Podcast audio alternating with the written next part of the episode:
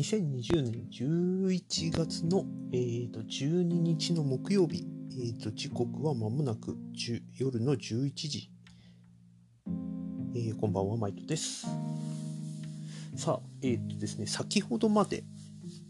えー、と僕が出演しているラジオ、えー、とスナック偏愛のプレミア放送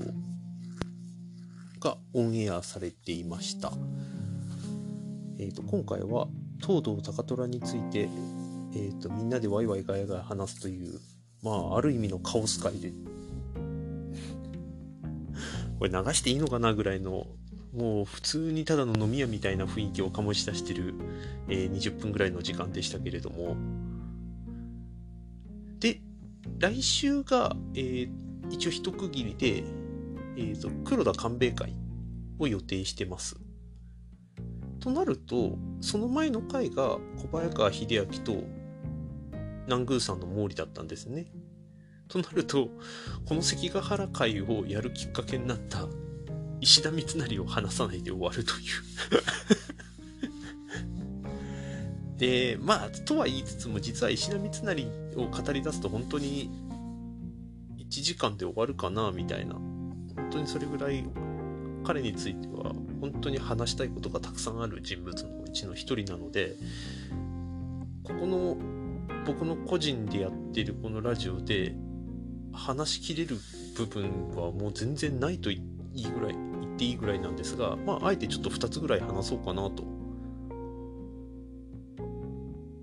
まあいつかスナック偏愛とか他の場所で三成を語れるようにするためにちょっと助走的な部分で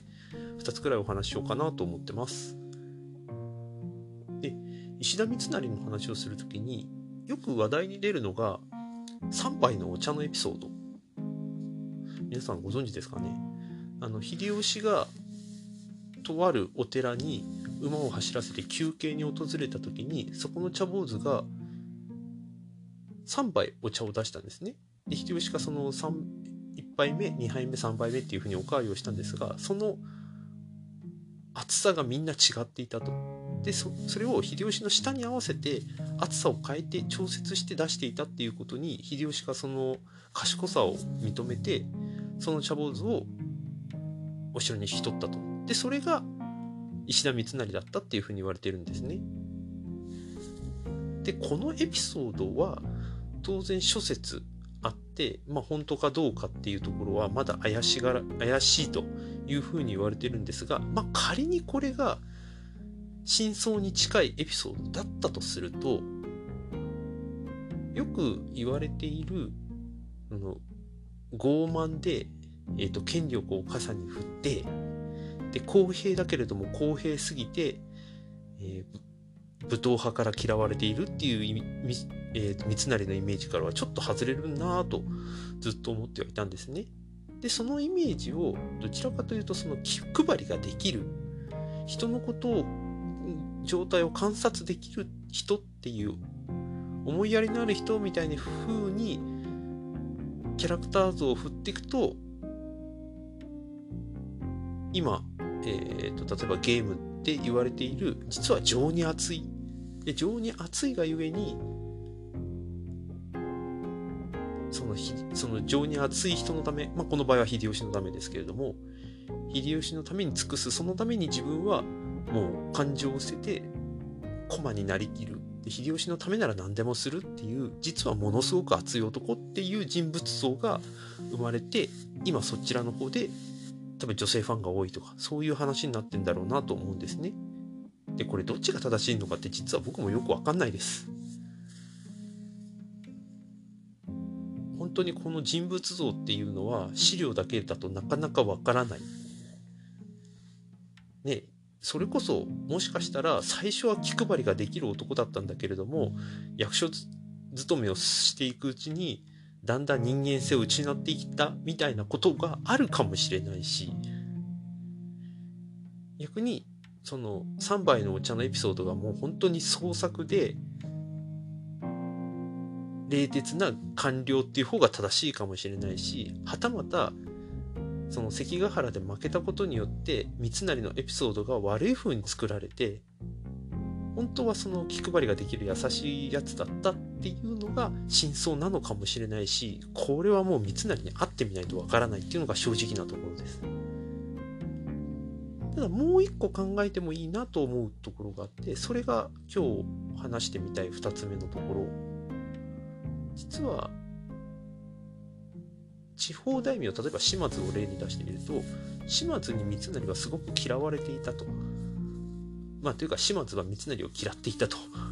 いう話が割と関ヶ原のことを踏まえると、えー、そういう風な、えーと、関係図だったんじゃないかっていう話があるんですが意外にそうでもないんじゃないかなというのが最新の研究では出てきてるみたいです。具体的にどういうところかというと特に地方の大名であればあるほど中央集権国家がまだ作れていなくて周辺の皇族というか家臣の力が強くて緩やかな連合体になっている事例がたくさんあったらしいんですね。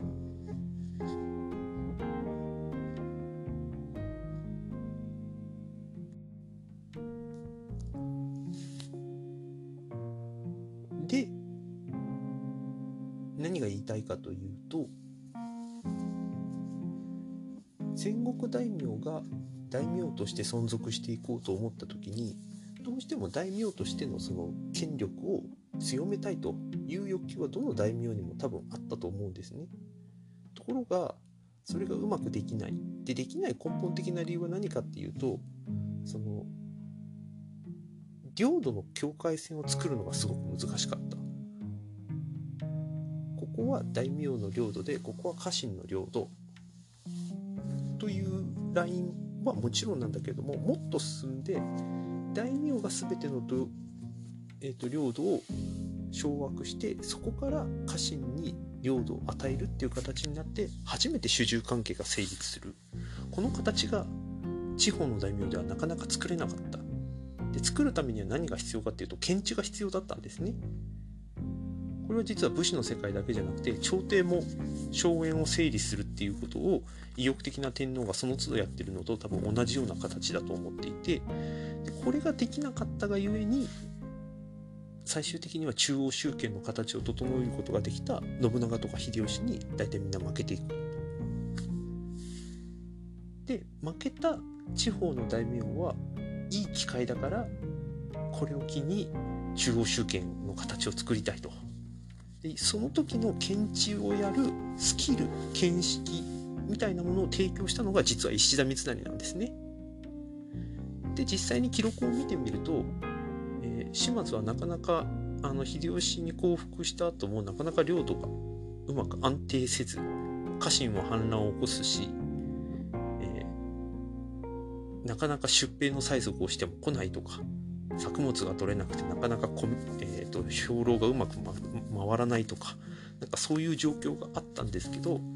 三成がその都度、えーと条件を緩和してどうにかこうにかあの体裁が整うようなことを作り続けているという記録は残っています。なので島津の中でもお兄さんの義久と弟の義弘とではだいぶ温度差が出てきているっていうのが書状からは読み取れていてここら辺に島津の何て言うのかな統治の難しさみたいなものがすごく垣間見えるなとは思ってるんですね。同様のことはおそらく津軽家にも言えたり言える話でだから多分津軽為信は関ヶ原の戦いの後家康の長男と長女と次男をまとめて津軽に引き取ってるんですね。きっとそこは三成との間で何かあったもしくは三成に関して恩義を感じてるとか三成の息子に感じてるその技術とかスキルとかみたいなものの津軽に持ち込みたかったとかそういう意図があったんだろうなと今では思ってます。嫌われ者だったのか真面目で優勢、えーと、優等生だったのか熱い男だったのかちょっと正直そこら辺はもう本当にタイムマシン乗って本人に合わないとわからない部分ではありまあだからこそ想像をかきたてられるところにまあ良さがあるのかなとも思うんですけどたまにはこういう記録からいろんなものを読み取っていくのも割と大事なことなんじゃないかなというふうに思ってます。で、三成についてはまた何かの機会で喋れたらなと。AI でやるかな。まあちょっとやりたい気もありますけどね。それでは今日はこの辺で。